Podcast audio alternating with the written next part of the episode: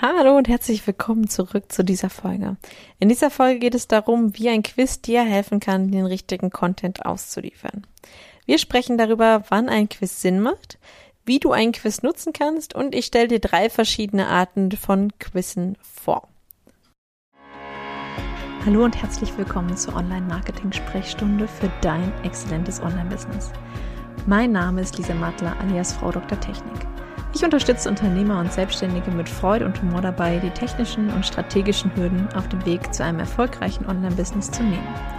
In meinem Podcast bekommst du persönliche Einblicke in mein Business sowie sofort anwendbare Tipps und Tricks für deine Strategie und Technik. Lehn dich zurück und lass dich inspirieren.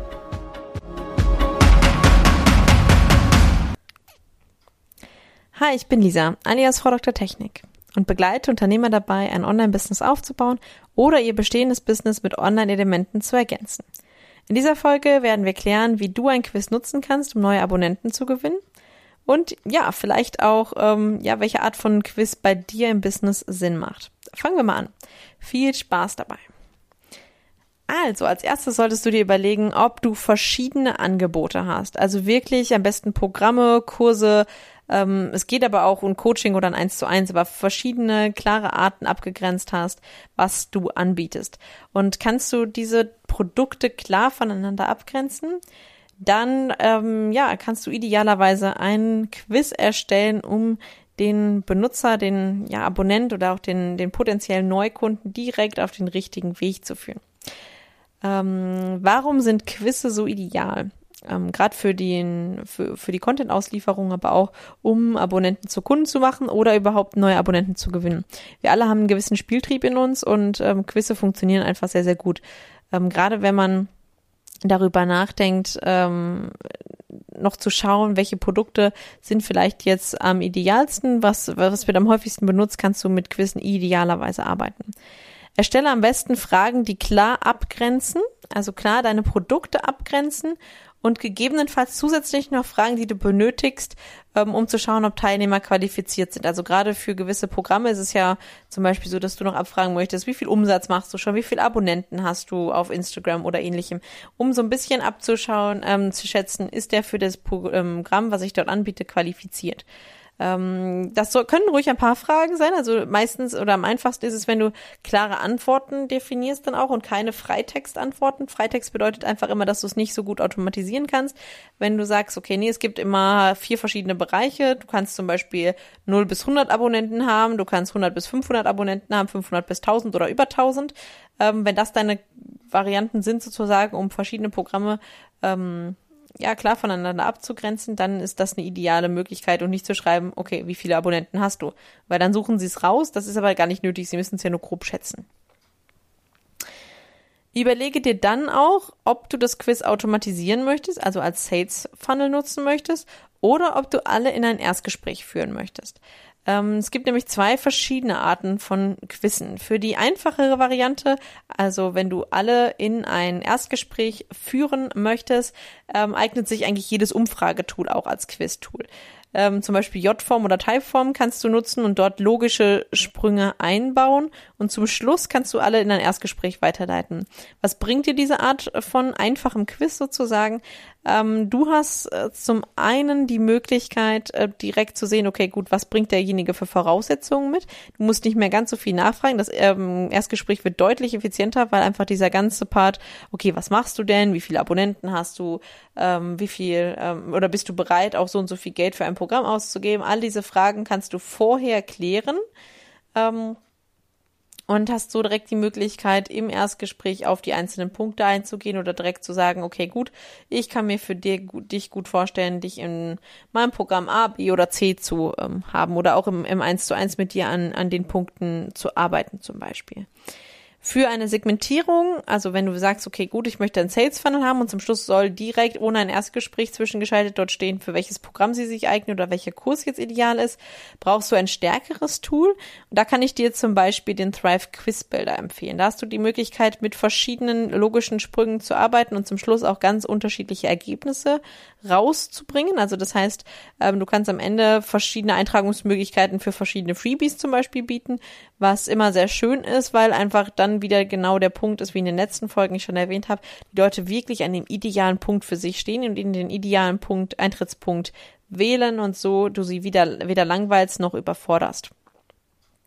Der Thrive Quiz Builder ist unter anderem in der Thrive Membership enthalten, aber auch als Einzelplugin zu kaufen. Der kostet ähm, 67 Dollar einmalig.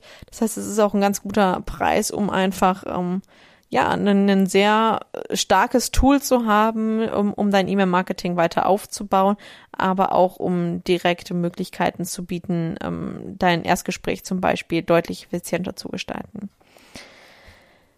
Ja, dann habe ich aber noch einen Punkt drei. Ne? Ich hatte versprochen, drei verschiedene Quizarten zu zeigen. Das erste hatten wir diese einfache Variante über J-Form. Das als zweites war jetzt der Thrive Quiz Builder mit der Segmentierung für einzelne Produkte direkt oder auch für einzelne Kurse.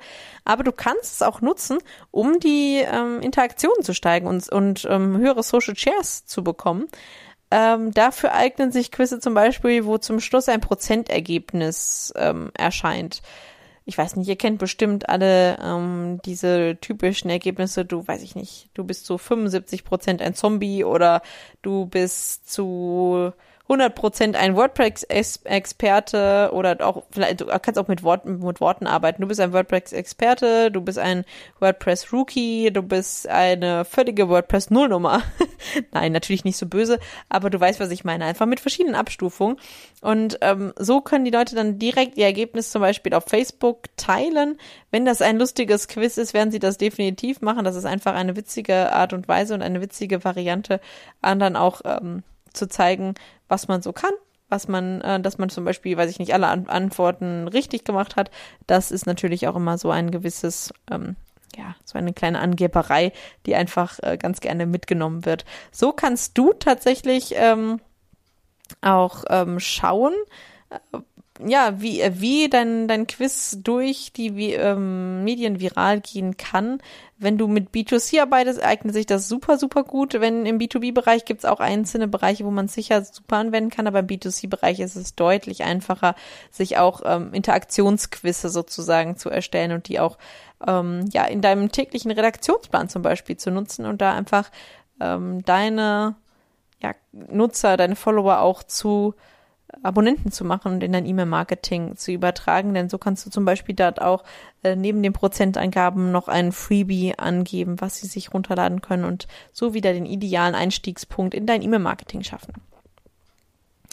Ja, überlege dir doch jetzt einfach mal, ob ein Quiz schon zu dir und deinen Angeboten passt oder ob du vielleicht noch gar nicht an dem Punkt stehst, wo ein Quiz ähm, interessant sein könnte und wie du vielleicht ein Quiz ideal aufbereiten kannst. Also überleg dir mal, welche Fragen du stellen wollen würdest, um zum Beispiel ein Sales Funnel zu generieren oder auch ähm, welche Fragen du immer wieder im Erstgespräch stellst, ob du die nicht einfach im Vorhinein schon stellen kannst und so mehr Zeit für deinen Erstgesprächskontakt hast, ähm, ja, die ihr qualifizierter nutzen könnt, als äh, die Standardfragen abzuarbeiten.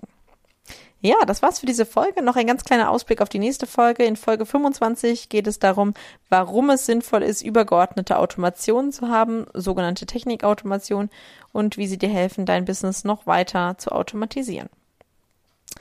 Ja, möchtest du vielleicht jetzt ein äh, Quiz mal testen? Dann komm doch einfach mal auf meine Webseite unter lisamattler.de slash quiz. Natürlich habe ich dir eins vorbereitet, damit du einfach mal siehst, wie das so funktioniert. Und ähm, ja, ob ähm, gib mir gerne mal Kommentare, gerne auf Instagram oder schreib mir eine Direktnachricht oder eine E-Mail, wenn du das Quiz gemacht hast. Ich würde mich freuen, wenn du mir dazu Feedback gibst. Und ja, das war's für heute. Ich freue mich, wenn du auch nächste Woche wieder mit dabei bist. Und ja, bis dahin ganz, ganz liebe Grüße, deine Lisa.